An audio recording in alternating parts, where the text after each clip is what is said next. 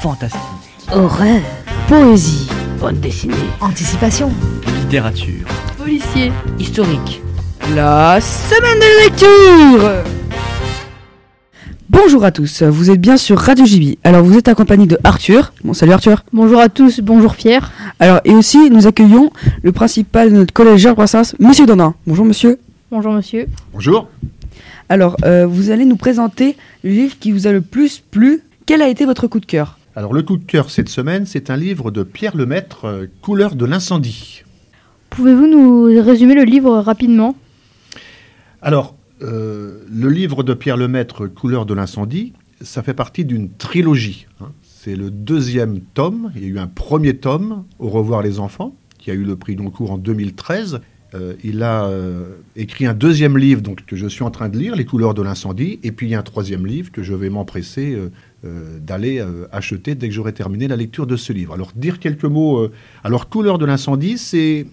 C'est une suite du premier, c'est une trilogie, mais il y a de nouveaux personnages, de nouvelles intrigues.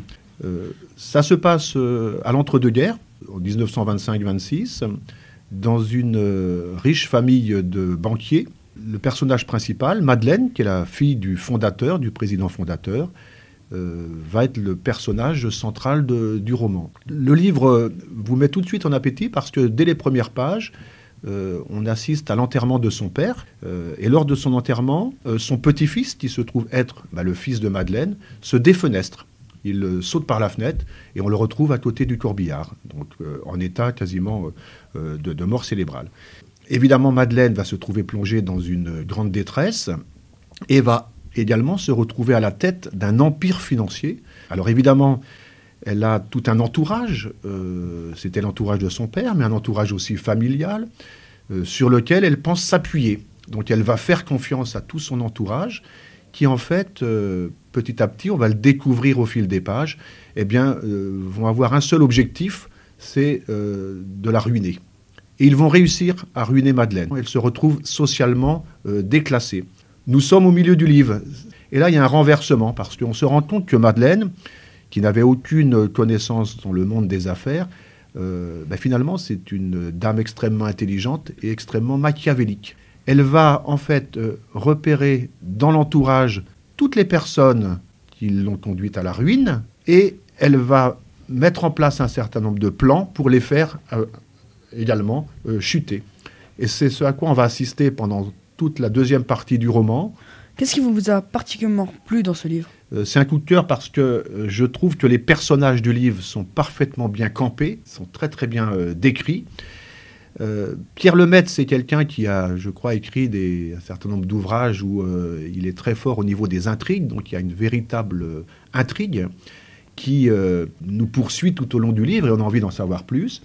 Euh, il a un style aussi qui est, très très intéressant, un style euh, très descriptif, euh, où il prend énormément de choses dans l'environnement, il décrit très bien ses personnages. Moi j'aime beaucoup son style sur cet ouvrage-là comme sur le, précédent.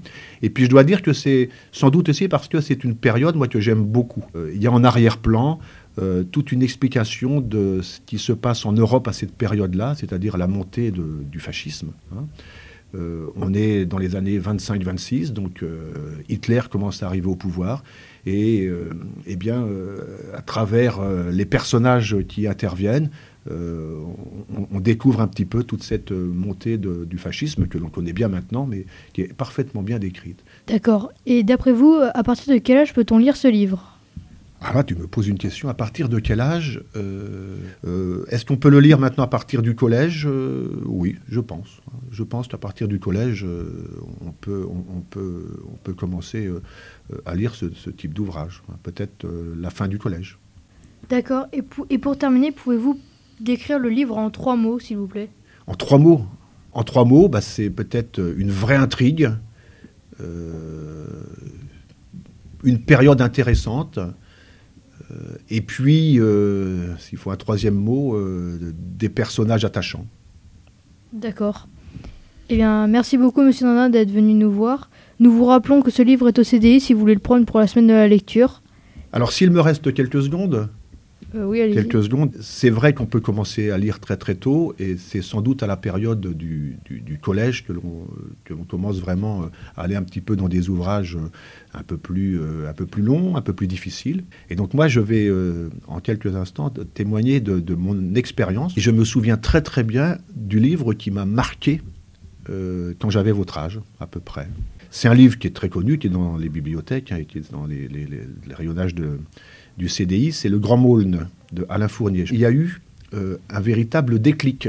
Et vous voyez ce livre-là, donc je l'ai encore à la maison, enfin j'en ai plusieurs, et euh, j'ai dû le lire peut-être euh, depuis dix fois. Et c'est là où vraiment j'ai vu le, plaisir qu'on pouvait prendre à travers la lecture, ce que vos professeurs vous expliquent. hein, on va dans l'imaginaire, on reste assis à la table, on voyage, on apprend plein de choses sans avoir besoin de bouger et, et on, comment dirais-je, on apprend plein de choses. hein. donc euh, euh, il y a un effort à faire parce qu'il y a un effort au niveau de la lecture à faire au départ, mais après c'est quelque chose qui est plutôt euh, qui est plutôt un grand plaisir. Voilà. Bon, merci Monsieur Dandin d'être venu. Et nous, on se retrouve pour une prochaine fois. Salut Merci à vous. La production de Radio JB se permet d'apporter une petite correction. Le premier tome de la trilogie que Monsieur Dandin nous a présenté est Au revoir là-haut et non Au revoir les enfants. C'était Radio JB Retrouvez-nous sur le site du collège Georges Brassens ou sur arteradio.com. Bye bye